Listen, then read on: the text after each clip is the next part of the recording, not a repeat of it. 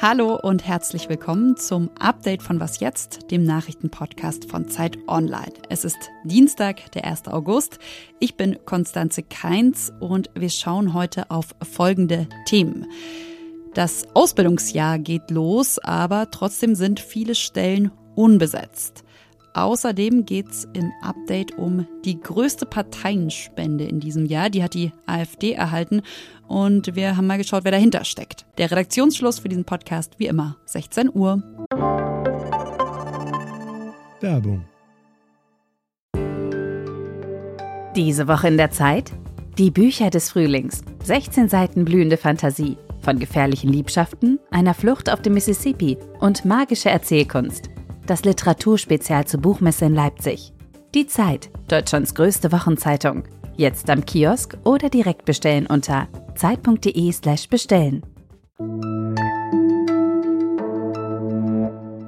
Ich habe vor kurzem ziemlich lange nach jemandem gesucht, der oder die ein kaputtes Rollo repariert. Und dann habe ich noch länger darauf gewartet, dass diese Person einen freien Termin hatte.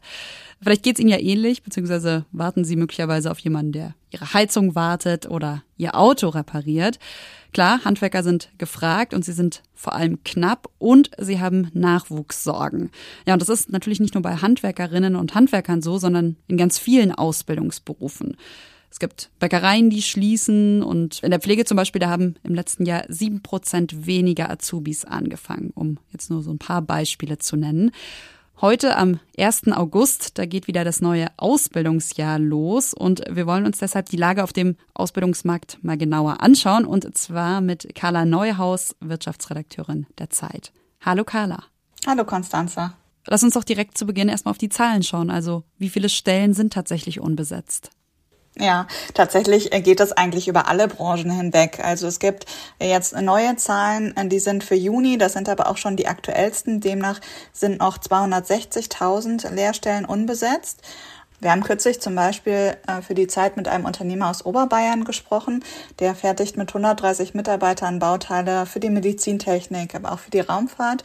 Und der bildet dafür selbst Feinmechaniker aus, also Metallarbeiter, die so besonders filigran arbeiten. Und früher hatte er dafür einfach stapelweise Bewerbungen auf dem Tisch. Und in diesem Jahr hatte er fünf Stellen ausgeschrieben und dafür gerade mal fünf Bewerber. Davon ist einer dann noch abgesprungen, einen hat er selbst aussortiert. Das heißt, allein bei diesem einen Betrieb waren es dann zwei Stellen, die jetzt unbesetzt bleiben. Woran liegt das denn? Also aus der Wirtschaft kommt ja oft das Argument, ja, wir haben in Deutschland so einen Akademisierungswahn. Also ich habe nochmal auf die Zahlen geschaut. 2021 gab es weit mehr als doppelt so viele Studentinnen und Studenten wie Auszubildende.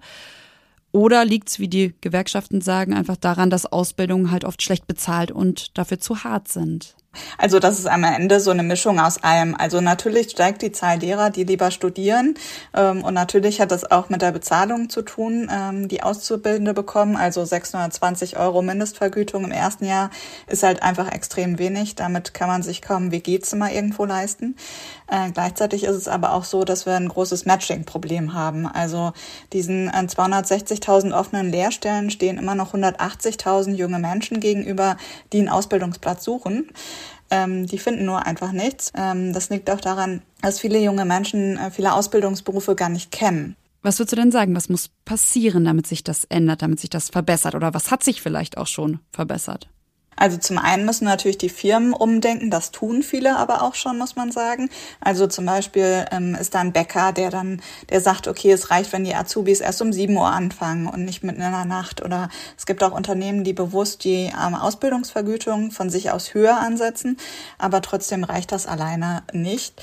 Ähm, denn während eben viele Firmen händeringend Nachwuchs suchen, gibt es eben immer noch auch viele junge Menschen, die keinen Platz finden.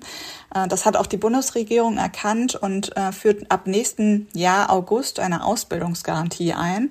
Also das heißt, wer bei den Bewerbungen leer ausgeht, der soll künftig dann eine überbetriebliche Ausbildung, zum Beispiel bei einem Bildungsträger machen können ähm, und soll dann im besten Fall zwischendurch dann in ein Unternehmen wechseln. Ähm, allerdings gibt es da einen Haken. Diese Ausbildungsgarantie ist nämlich auf die Regionen beschränkt, in denen es sehr viel mehr Auszubildende als Lehrstellen gibt.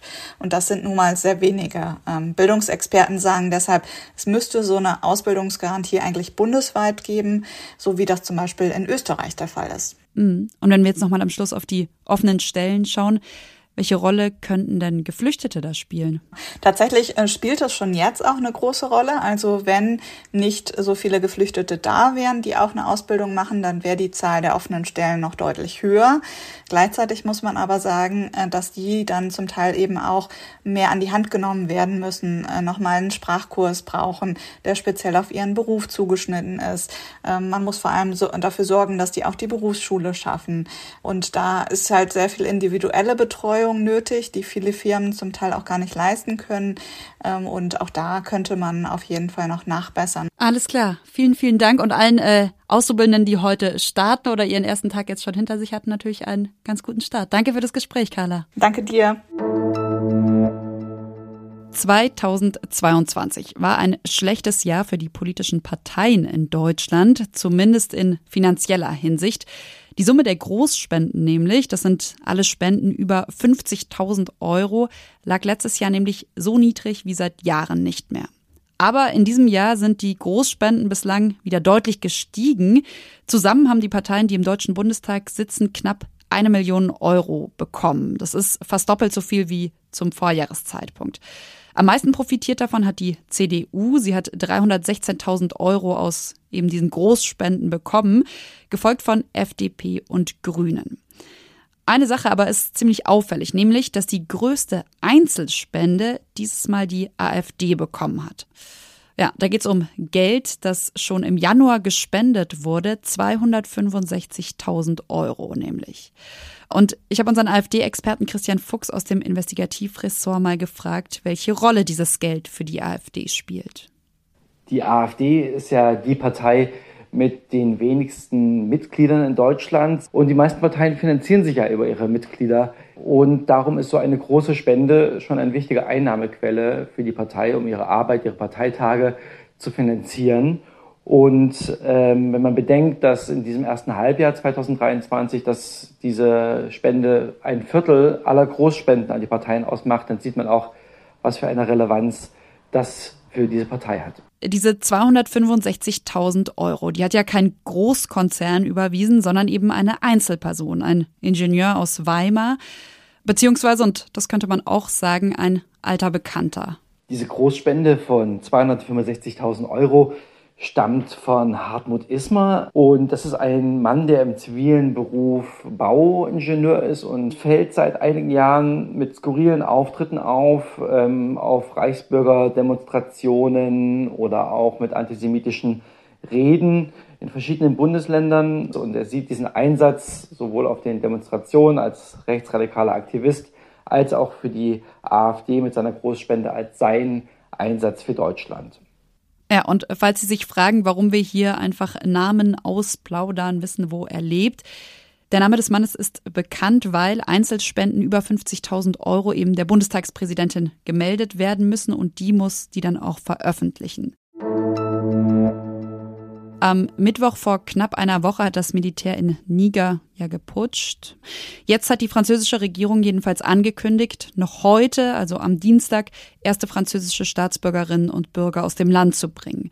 Konkret geht es um etwa 500, 600 Menschen, Wobei, und das hat das französische Außenministerium auch gesagt, dass auch andere Europäer und Europäerinnen, die das Land verlassen wollen, mitkommen können, also auch in diese Flugzeuge steigen dürfen. Zum Hintergrund, um das Ganze einzuordnen, das putschende Militär hatte am Sonntag ja zu Protesten aufgerufen und dabei ist es dann eben auch zu Ausschreitungen vor der französischen Botschaft gekommen. Die Wut der Menschen auf die ehemalige Kolonialmacht und die Gewalt vom Wochenende ist ein Grund, warum die Menschen jetzt evakuiert werden, die Französinnen und Franzosen. Ein anderer laut französischer Regierung ist aber auch, dass mittlerweile eben der Luftraum über Niger geschlossen wurde. Das heißt, eigenständig kommt man gar nicht mehr aus dem Land. Und heute Nachmittag am Dienstag hat auch der Krisenstab der Bundesregierung getagt. Laut deutscher Presseagentur hat das Auswärtige Amt nun auch eine Reisewarnung für Niger ausgesprochen und rät eben allen Deutschen zur Ausreise. Konkret heißt das, dass alle deutschen Staatsangehörigen im Niger jetzt prüfen sollen, ob ihr Aufenthalt weiter zwingend notwendig ist und gegebenenfalls eben die nächste Ausreisemöglichkeit nutzen sollen. Was noch? 384.400 Kilometer. So weit ist der Mond im Mittel von der Erde entfernt. Mal ist er etwas näher, mal etwas weiter weg, und zwar, weil der Mond ja auf einer Ellipsenbahn um die Erde kreist. Wenn er besonders nah ist und äh, gleichzeitig Vollmond ist, dann reden wir von einem Supermond. Ja, was ihn super macht, fragen Sie sich vielleicht. Er erscheint dann besonders groß und besonders hell. Und heute ist wieder so ein Supermond. Schauen Sie doch mal am Abend, am besten genau um 20.31 Uhr mal aus dem Fenster. Und ich drücke bis dahin die Daumen, dass es nicht so bewölkt ist. Das war's von Was jetzt am 1. August und von mir, Konstanze Keinz. Wie immer können Sie uns gerne schreiben an wasjetzt.zeit.de geht das. Und morgen früh begrüßt Sie dann hier mein Kollege Moses Fendel. Tschüss, machen Sie es gut, schönen Abend.